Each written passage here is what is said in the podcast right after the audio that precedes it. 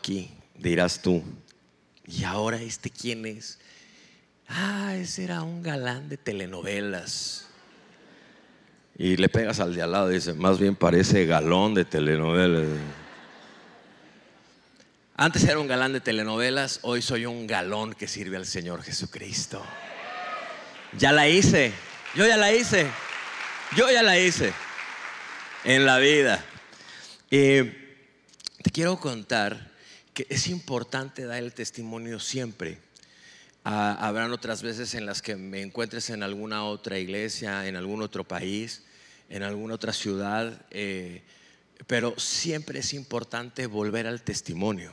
Siempre es importante volver a repasar ese momento en donde estabas tú antes de que el Señor te alcanzara. Es muy bueno platicarlo en el presente porque también esto nos da una guía de sabemos a dónde vamos a estar en el futuro. ¿Por qué? Porque Jesús es el mismo ayer, hoy y siempre. Nosotros podemos tener esa seguridad. Entonces, tener siempre un testimonio listo, tener tu testimonio a la mano, no solamente es de bendición para ti, sino para en el momento en el que ahí, en el colectivo, el Señor te pone a compartirle al de al lado, órale, compártele tu testimonio. En ahí, en la clínica, mientras estás esperando pasar con el doctor, en cualquier lugar de espera, así sea el súper, así sea el café, en cualquier lugar donde tú estés, el Señor puede agarrar y decir, hey, ten preparado tu testimonio porque ahí va a estar el próximo gran evangelista.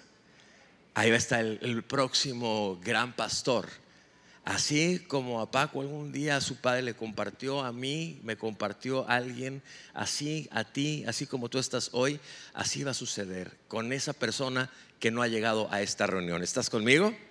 Saludos a toda la gente que nos ve cómodamente desde la comodidad de su hogar, en su computadora, en su tablet, en su eh, dispositivo inteligente. Eh, ¿Para dónde, ¿Para dónde es? Ya se me perdió. No la veo, pero pues yo ahí lo digo, vaya. Eh, gracias por estarnos sintonizando. Esperemos que sea de bendición para ustedes este, este mensaje. Y déjenme decirles en dónde estaba yo cuando Jesús se presentó a mi vida. Yo no puedo decirte que yo estaba en un lugar eh, perdido en el alcohol, en las drogas, perdido en una depresión, no, para nada. Era, era, era joven, rico, era famoso, sobre todas las cosas era guapo, bueno, humilde, sencillo, carismático, argentino. Eh, estábamos dentro de lo que puedes decir que estaba bien. Eh, dentro de lo que cabe, porque al final eso es todo lo que se ve y es además todo lo que parece ser.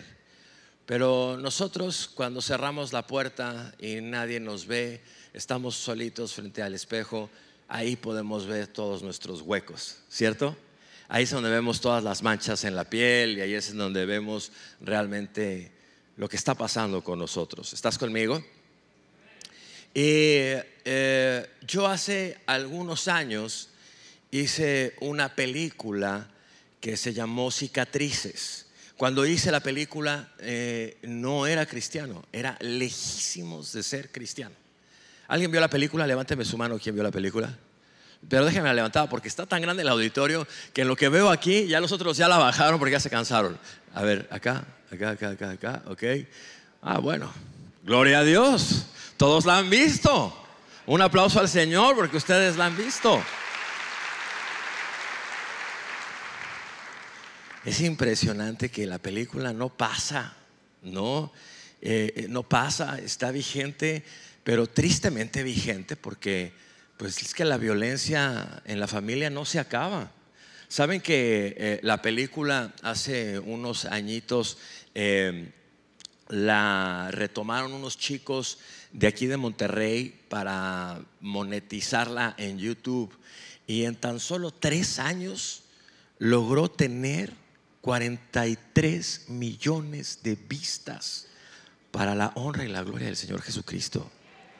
Si vas a aplaudir, apláudele al Señor, sí.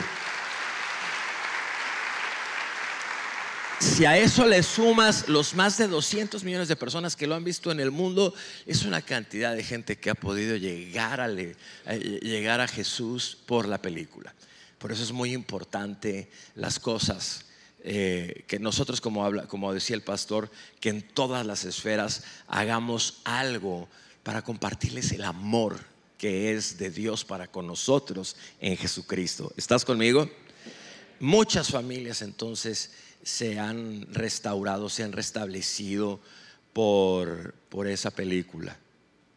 Y esa película para mí es muy importante porque mira que he hecho cosas muy famosas, ¿no? He hecho Mariela del Barrio, ¿alguien la vio? La acaban de pasar ahorita hace poquito y la gente se pone bien loca en Instagram mandando fotos de capturas de pantalla en donde me veo ahí con Ludwika Paleta y, y, y, todavía ahora, ahora me veo más joven que mi hijo, ¿no? Entonces ya lo veo y digo, no, pues ese es mi hijo, no soy yo. Eh, Cañaveral de Pasiones, La Mentira, todas estas, estas telenovelas que hice con Televisa. Eh, no entonces, no era, no era cristiano cuando hice la película. Déjame retomar ahí. No era cristiano cuando hice la película. Pero al final de la película, Cicatrices, eh, Paco, el, director, productor de la película, y su esposa Patty, a los cuales bendigo siempre y mando abrazos y doy gracias al Señor de que los ha sanado y los ha restablecido, eh, me regalaron esta Biblia, esta misma Biblia, esta sí, ya, eh, ya se está rompiendo cada día más, ¿no? Es mi espada, mi espada afilada. Ya, ya antes tenía las hojas doradas, ahora ya, ya no tiene las hojas doradas si gustas regalarme una, aquí en el segundo piso está la librería. Tenía mi nombre en letras doradas. Eh, yo pensaba que pues, era chapa de oro o algo así, ¿no? Como me pagó Paco del Toro tan poquito por la película, yo dije, no, bueno, pues a ver si voy empeño la Biblia que me dio. Y no, pues no me daba nada por ella. Así es que de puro coraje la leí. De veras.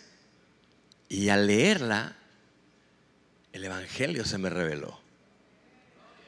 Nadie me había llevado, nadie me había invitado a una congregación cristiana, nadie me había hablado de Cristo, nadie me había hablado, nadie me había predicado, nadie. Una vez antes, antes de la película, Paco como que me dijo algo, ahorita te voy a contar, pero no me predicó de Jesús, ¿no?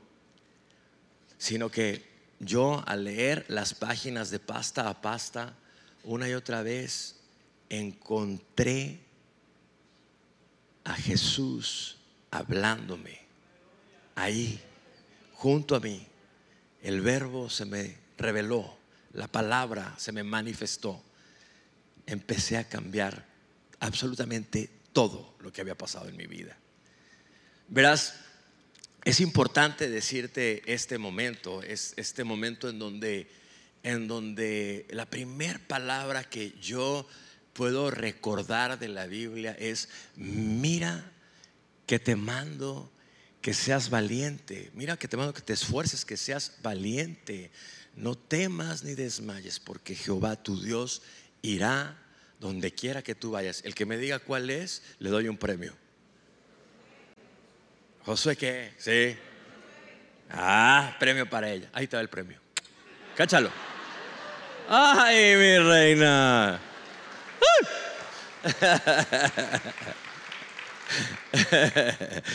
Resulta que esa es la primera. Y mira qué importante es esta palabra porque cuando Dios se muestra en tu vida, no es cierto que nos da miedo. No es cierto que decimos, ay, ¿ahora qué va a pasar? ¿Ahora qué sigue? Nos da temor, ¿no? Pero entonces en su palabra dice, tranquilo, yo voy a estar contigo a donde quiera que vayas. Tus necesidades están cubiertas por mí, cualquiera que sea. Necesidades de afecto, necesidades económicas, necesidades de salud, necesidad de todo, de identidad. El Señor está donde quiera, que vayamos con nosotros. Amén. Entonces, para mí, eh, déjame irme en el tiempo, eh, hacer una, un retroceso en el tiempo. Yo soy una persona que puedo decirte con toda tranquilidad y con toda seguridad que estoy haciendo para lo que vine a este mundo. Es decir, no estoy dedicándome a hacer otra cosa que no sea la que Dios ha puesto que yo haga. Estar aquí hoy delante de ti es algo a lo que Dios me ha enviado a estar. Estoy aquí hoy delante de ti como mis hermanos en la fe, pero también cuando salgo de aquí y estoy, como dice el pastor, trabajando, filmando una película, eh, grabando una serie, haciendo una obra, es exactamente igual. Estoy cumpliendo el propósito de Dios en mi vida. A los tres años de edad me caí de un segundo piso. Eh, el edificio donde me caí es en la Ciudad de México, en la colonia Cuauhtémoc, que esto es donde está Reforma, la Diana y el Ángel. Y me caí de un segundo piso donde comienzan las bocinas, la parte de arriba, hasta el piso, de cabeza con tres años. Mi cabeza se fracturó en doce partes. De mi oído salió un globo de sangre y que ese globo poco a poco me elevaba a la presencia del Señor. Tres meses estuve en el hospital, uno de ellos en coma. En todo ese tiempo el Señor estaba dejando un punto para que yo pudiera hoy venírtelo a contar. Hoy yo quiero que tú hagas este ejercicio conmigo y quiero que también te invito a que lo hagas con tu vida. El Señor en esa fractura de cráneo me dejó ver su presencia. Me dejó ver que Él me iba a permitir vivir que Él me iba a permitir estar aquí hoy delante de ti. Para que tengas una idea, esa fractura de cráneo a esa edad, con esa masividad y de esa altura, de cada 10 niños mueren 9. Tienes aquí al que Dios salvó.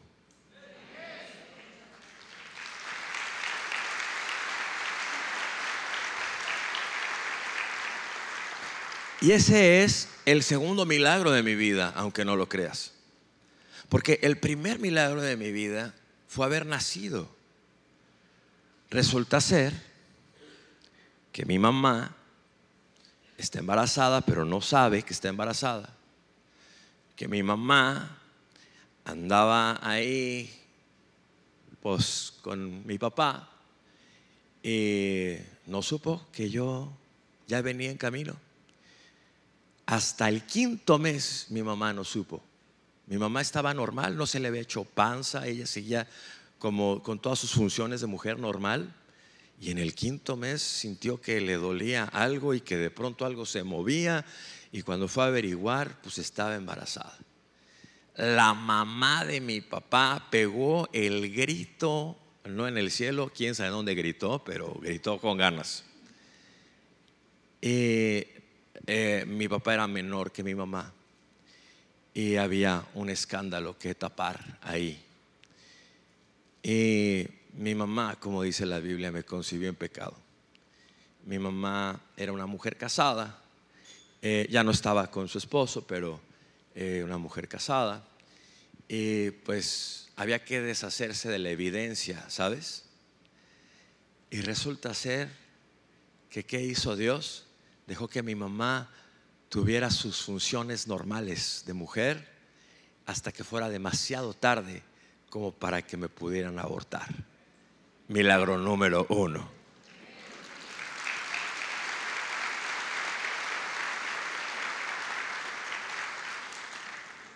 Yo creo que nuestra vida va a ser de esta manera. Es como cuando vas al Tox o al VIPS. Ya me deben dos menciones, Tox y VIPS. De esos manteletas que le ponen a los niños y que tienen numeritos, ¿no? Y entonces es del 1 al 2, del 2 al 3, ya sabes, y que van descubriendo que es una resbaladilla, ¿no? O los vas conectando y es una estrellita. Y los vas conectando y algo te muestran, ¿cierto? Yo creo que nuestra vida va a ser eso. Nuestra vida van a ser una serie de eventos que van a ir marcando cada vez que Dios ha estado con nosotros. Y no vamos a poder ver la imagen de qué es lo que Él ha estado trazando en nuestra vida hasta que estemos en su presencia y nos podremos dar cuenta que lo que hemos estado trazando es nada más su rostro diciéndonos, siempre he estado contigo. ¿Sí? De eso se trata esta, este testimonio. Quiero unirte estos puntos de mi vida. Más adelante me enteré en una Navidad, eh, siempre las mamás escogen las Navidades para darte las malas noticias, ¿no? Siempre escogen las Navidades para darte las malas noticias. Y mamá en una Navidad me dijo, tu hermano, hijo. ¿Qué? ¿Mi hermano qué? ¿Qué le pasa a mi hermano? Tu hermano. ¿Qué, mamá? ¿Qué? Tu hermano no es tu hermano.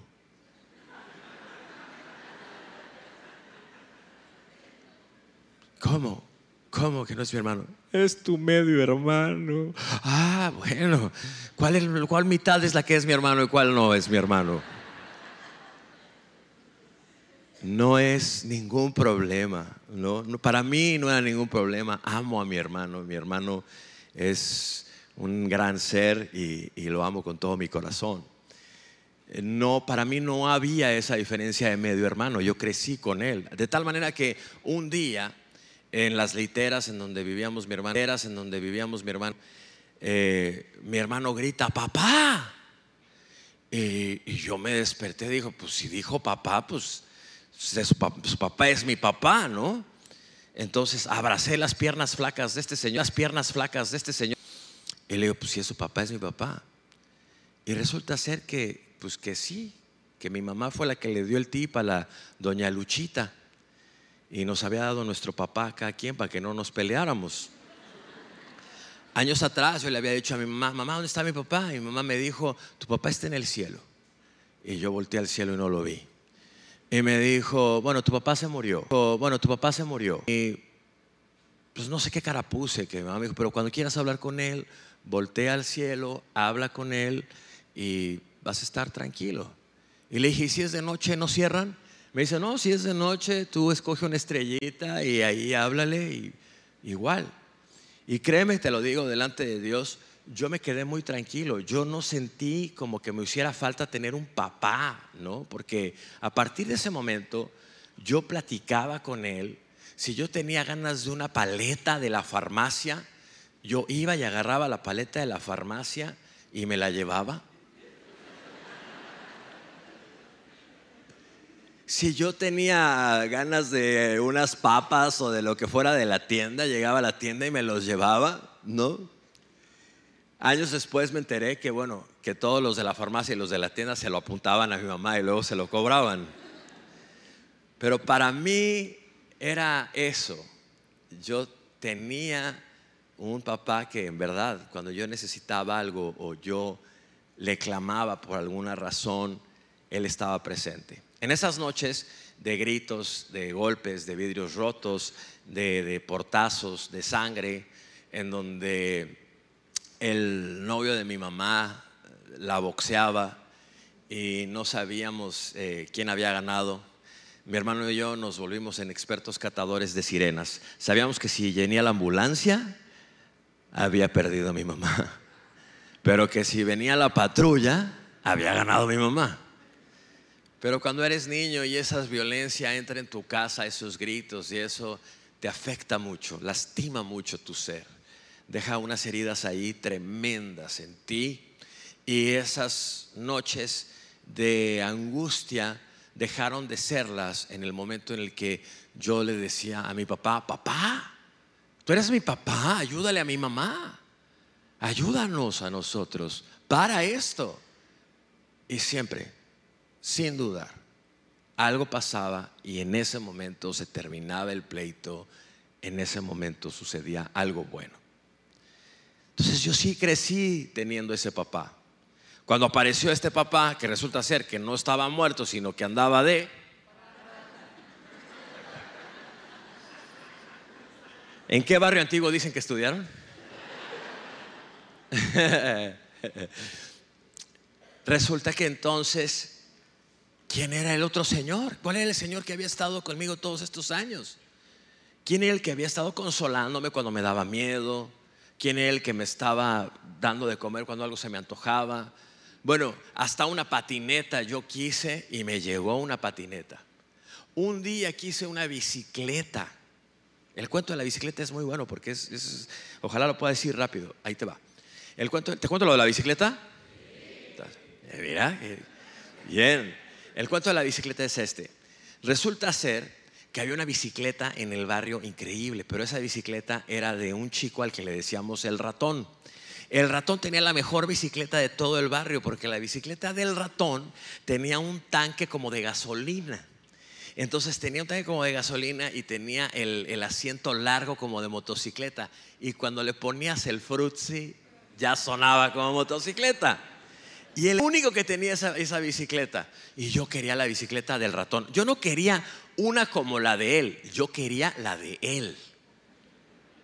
Un día voy al catecismo cuando soy niño eh, y lo primero que te enseñan en el catecismo, cuando quito, te dicen, lo primero que tienes que aprender es Padre nuestro que estás en el cielo.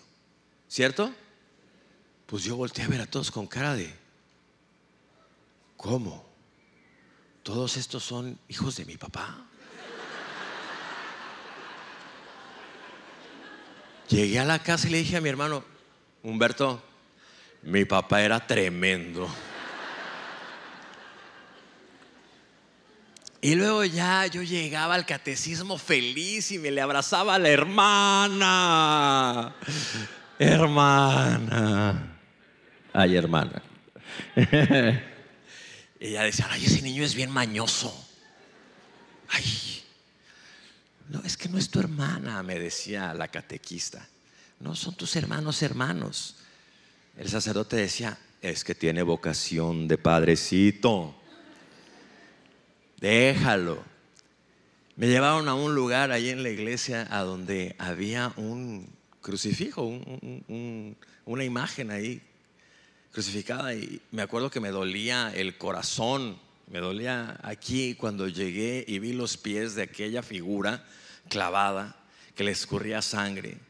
Y no sé si yo era muy chiquito o la cosa esta era demasiado grande, pero para mí fue enorme subir viendo las, la sangre escurriendo, todo este hombre semi desnudo, crucificado. Cuando llegué a sus manos, me dolieron las manos y al ver su costado herido, me provocó muchísima angustia. Ni qué decir de la cara de la figura esta.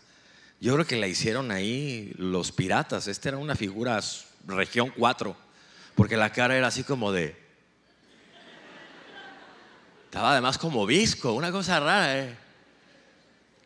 Y yo le dije a la catequista, óigame, no, ese no es mi papá, no. Mi papá está vivo. Mi papá vive. Mi papá está en el cielo. Y mi papá además me trajo una bicicleta hoy en la mañana. Ay, este niño, como había fracturado el cráneo, decían, está loco, pobrecito niño. Y como tenía una cicatriz que me corría de aquí acá atrás, decían, ¿eres una alcancía o eres un niño?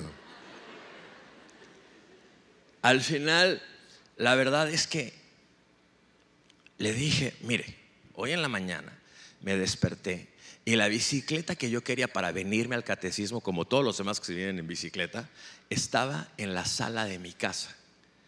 Y yo apenas la semana pasada le dije a mi papá que quería la bicicleta y que quería la bicicleta del ratón. Y ahí estaba, en mi casa. En eso mi hermano salió en la mañana, salió y vio la bicicleta y dijo, ¿qué? ¿Esa no es la bicicleta del ratón? ¿Te robaste la bicicleta, Rodrigo? Así no habla mi hermano, ¿eh? si me ve se muere. ¿Te robaste la bicicleta del ratón? No, pues aquí estaba. Mi mamá salió también a ver qué estaba pasando antes de que el otro me agarrara. En ese entonces no le decíamos bullying, le decíamos hermano mayor, está en tu casa. Y entonces mi mamá salió y dijo, ¿y esa bicicleta? Le dije, no sé, pues estaba aquí, se la pedí a mi papá la semana pasada y aquí está. Se voltearon a ver mi mamá y mi hermano como diciendo, ¿su papá vino? ¿Cómo crees? Ahora ya sabe la verdad. Tanto drama en mi vida. Tanto drama. No, no, no. Y si te contara las demás. Yo tenía que actuar telenovelas sí o sí. Al final resulta ser que la bicicleta la había subido mi nana, la nana Julia, la había subido porque había venido mi tío a dejarle la bicicleta porque se la había comprado al ratón para que me la diera. ¿Sabes cómo se llamaba mi tío?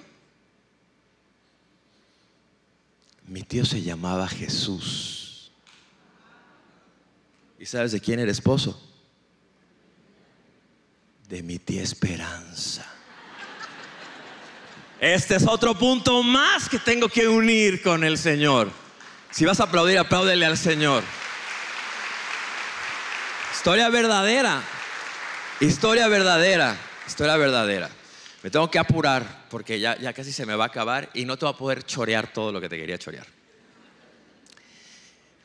El caso es que mi vida ha sido una serie de eventos que tengo que conectar de esta manera porque no hay nada que yo pueda decirte aquí que sea mentira primero que nada, y nada que no se trate de ver cómo Dios, si tú entiendes que Él está contigo, Él va a revelarte el anhelo que puso en ti desde antes de nacer, el anhelo con el cual naciste de agencia y te va a llevar a que lo lleves a cabo. En mi caso, yo nunca quise ser otra cosa más que ser actor. Nada. No quise ser doctor, no quise ser piloto, no quise ser eh, deportista. Yo lo único que quise ser era ser actor. Yo decía que iba a ser actor antes de saber que era un actor. Después de la fractura de cráneo me llevaron al cine porque los neurólogos le dijeron a mi mamá que era necesario que yo pudiera aguantar un periodo de tiempo largo fijando mi atención en algo. Entonces mi mamá me llevó convenientemente al cine Diana, que estaba a dos calles de mi casa, y me llevó por primera vez al cine luego de esos tres meses en el hospital y llegué al lugar y vi esa pantalla y me encontré con una película que no tenía actores no tenía dibujos, no tenía caricaturas. Era una película en donde habían gaviotas. Y alguien hablaba sobre las gaviotas. Y una película que se llamaba Juan Salvador Gaviota. Y esa película tenía la canción o la música de un cantante que se llama Neil Diamond. Cuando terminó la película, yo lloré, mi madre escurrió, me, limpió las mejillas y me dijo, mi pequeño artista. Años más adelante estoy viniendo para Monterrey y en la carretera pongo, oye, hace mucho que no escucho esa película, déjame buscarla en internet, ahora todo está en internet. La puse, puse la música y la canción principal dice esto. Dice, Dear Father, We dream. We dream what we may. Querido Padre, nosotros soñamos, soñamos lo que podemos. Me orillé y lloré porque era otro punto en donde el Señor se estaba mostrando a mí. Dijo, yo estaba en ese cine, yo estaba ahí limpiándote tus lágrimas. ¿Estás conmigo? No solamente eso, sino que adivina en dónde se estrenó la película Cicatrices. En el cine Diana. en ese mismo cine al que fui por primera vez luego del milagro que él había hecho conmigo. Pero si esto no te pone los pelos de punta, amén, amén, dilo hermano, sí, así es.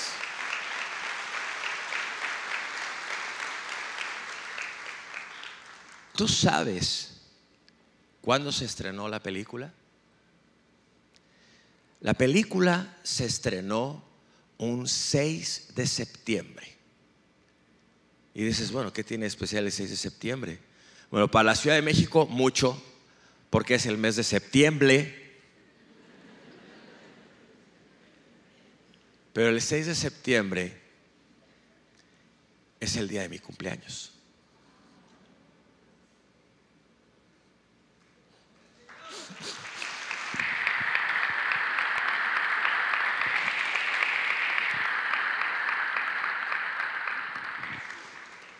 Yo soy de esos casos que desde siempre supe que era lo que iba a ser. Mi vida se trató, toda mi infancia se trató de estar esperando el momento en el cual me iba a poner a actuar. Mi adolescencia también era, era así. La escuela para mí, la escuela y yo no nos llevábamos. No, cada vez que voy a una escuela me pongo a llorar. Sáquenme de aquí. Pero cuando llegué a la escuela de actuación, fue otra cosa. Ahí estaba en lo que yo sentía que hacer. Fue otra cosa.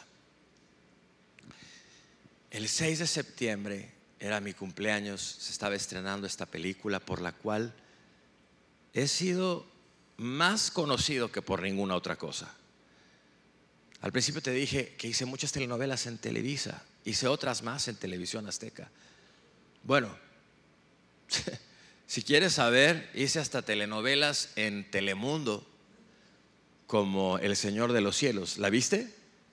¿El Señor de los Cielos alguien la vio? ¿O ha escuchado El Señor de los Cielos? ¿Quién no ha escuchado la telenovela El Señor de los Cielos? No la hagan. No se hagan, no se hagan. En la telenovela El Señor de los Cielos salí en la primera temporada, porque ahora van 24 temporadas en esa serie hice el presidente en esa primera temporada. Pero luego, cosa curiosa, me toca hacer El Chapo en Netflix, tampoco la viste. Pero en El Chapo me toca hacer a Amado Carrillo, alias el Señor de la ¿verdad que sí la viste? Sí, yo sé que la viste. Si ya te las abritas. Bueno, ¿tú crees que yo pude haber preparado eso? O sea, ¿tú crees que yo deliberadamente pude haber dicho, voy a hacer la telenovela El Señor de los Cielos? Voy a estar ahí. Y luego voy a hacer al Señor de los cielos en el Chapo de Netflix. ¿Crees que yo puedo hacer eso? No. Yo me imagino que cuando yo esté delante de Jesús, Jesús va a agarrar y me va a hacer así. ¿Verdad? Le digo, sí, o sea, sí lo de la bicicleta, sí lo de mi papá, sí, sí lo de tantas y tantas y tantas cosas que puedo decir pero con esto del Señor de los cielos, ¿cómo es posible? Luego de la película, me llevaste a servirte. Me llevaste a servirte a más de 10 países hasta ahora. Le voy a decir a Jesús. Me llevaste a ir a más de 80 ciudades hasta ahora. He compartido en unas 800 entre iglesias, teatros, plazas públicas, para contarles y hablarles de ti, de lo que has hecho en mi vida. Pero esto del Señor de los cielos, ¿cómo se los explico? Yo creo que Él me va a decir cuando esté terminando de ponerle las últimas suturas, porque Jesús es el sastre de tu destino. Jesús es el sastre que va a poner las costuras finas a tu vida. seguramente me dirá, ¿sabes por qué te mandé a ser el Señor de los cielos, temporada 1? Y el temporada 1, 2 y 3? Para que tú pudieras estar delante de la congregación y decirles que tú eres mi amado. Y no mi amado Carrillo, eres mi amado y que tú me representas a mí, que soy el único y verdadero Señor de los cielos.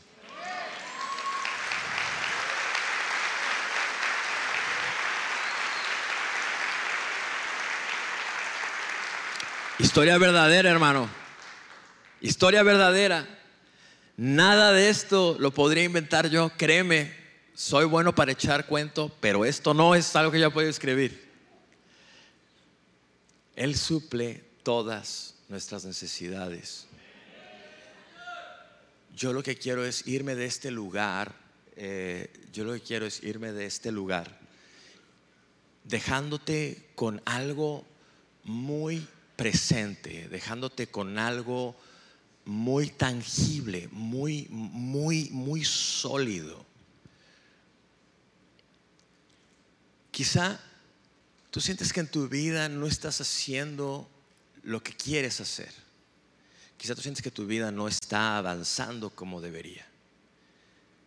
Yo quiero nada más llamar tu atención en esto, que posiblemente no están sucediendo las cosas en tu vida como tú las quieres o como tú estás planeándolas por una razón importante.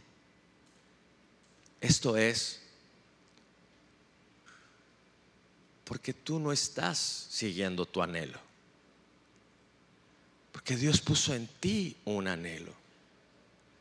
Dios puso en ti desde el momento en el que naciste, ahí, adentro del vientre de tu madre, donde Él tejió tus dedos, en donde Él pintó en la piel del color que la tienes, en donde te puso ese hermoso pelo ahí donde Él te hizo personalmente, ahí también se encargó de poner ese anhelo en ti. Mi anhelo fue ser actor. Mi oración hoy para ustedes es que ustedes puedan vivir de su anhelo y no sobreviviendo en este mundo, porque nosotros ya no somos de este mundo. Nuestra vida debe de reflejar el reino de los cielos. Tenemos que reflejar en la tierra lo que es en el cielo. ¿Estás conmigo? Yo no quiero que tú te sigas perdiendo un día más de tu vida haciendo algo para poder llegar al final del mes. O haciendo algo que te dé una falsa sensación de seguridad. A lo mejor estás acumulando creyendo que eso es lo correcto. Creyendo que, claro, estoy siendo previsivo, estoy siendo previsorio. Solamente recuérdate de esto. Los que no tuvieron a Jesús fueron los que no vivieron antes de Él. Dios alimentó a su pueblo en el desierto con maná y les dijo que no guardaran para el día siguiente. Nosotros tenemos a Cristo y Él es nuestro maná. Jesucristo es nuestro pan de vida. Jesucristo sabe a hojuelas y miel. Jesucristo es el trigo que descendió del cielo para vidas. No persigas otra cosa más que tu anhelo. Oye, pastor, pero ahorita ¿qué va a pasar? O sea, si tú me dices que yo salga de aquí, que me dedique a hacer eh, carpintería, ¿cómo voy a mantener a mis hijos? Hey, tranquilo. Si quieres hacerlo y echarte ese salto de fe, dalo.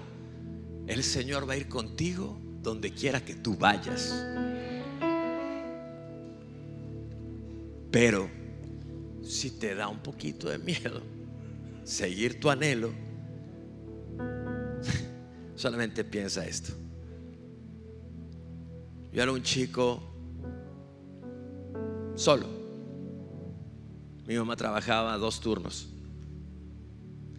Mi hermano más grande que yo hacía sus cosas. A mí me cuidaba o la señora que nos ayudaba o la nana que también nos ayudaba o mis abuelos. No tenía a nadie cerca que fuera actor. No conocíamos a nadie que fuera artista. Salí de una calle de la colonia Cuauhtémoc, la calle de Río Hudson.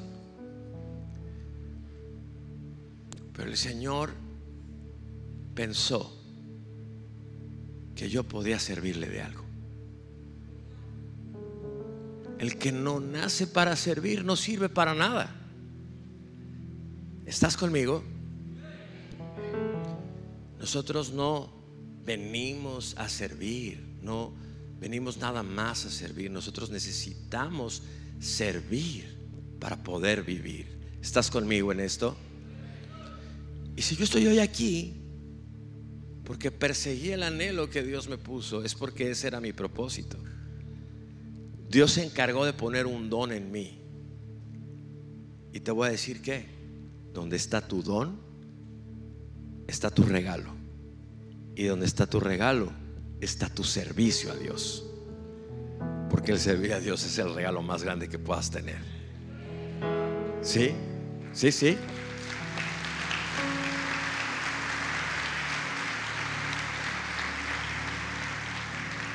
Déjame, déjame cerrar con esto. A mí me gusta usar la Biblia, aunque tengo la computadora y la tablet y el celular. No sé a ti, es cuestión de gustos. ¿Verdad? Nada como las páginas de la Biblia. Si se va la luz, ya sabes que ahí la tienes.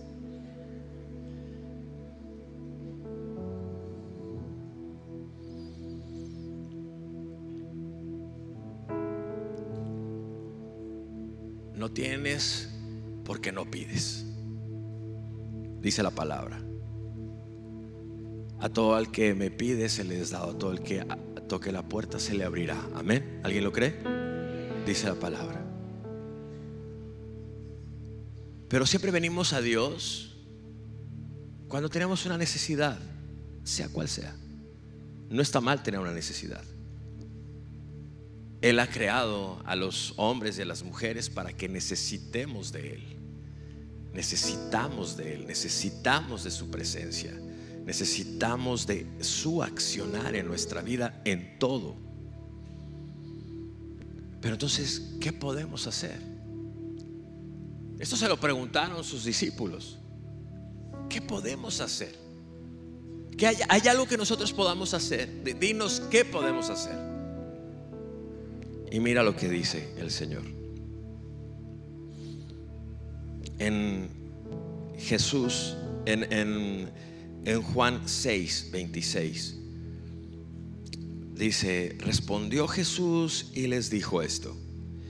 De cierto, de cierto, o sea, en serio, yo les digo que ustedes me buscan no porque han visto las señales, sino porque comieron pan y porque se saciaron. Trabajen, trabajen no por la comida que perece, sino por la comida de la vida eterna que permanece,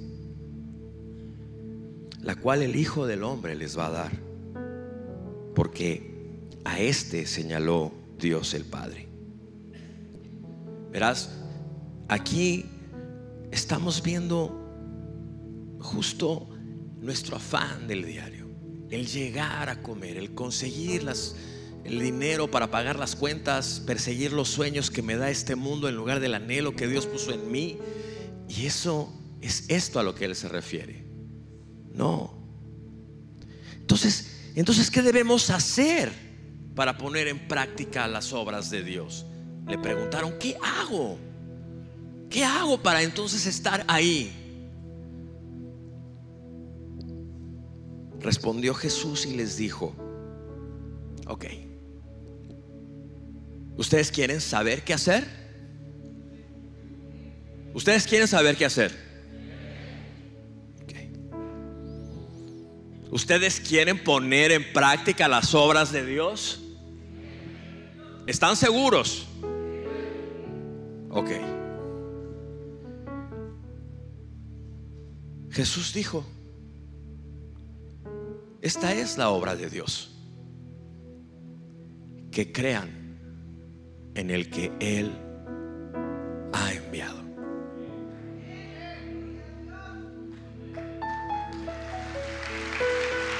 Crean en el que Él ha enviado.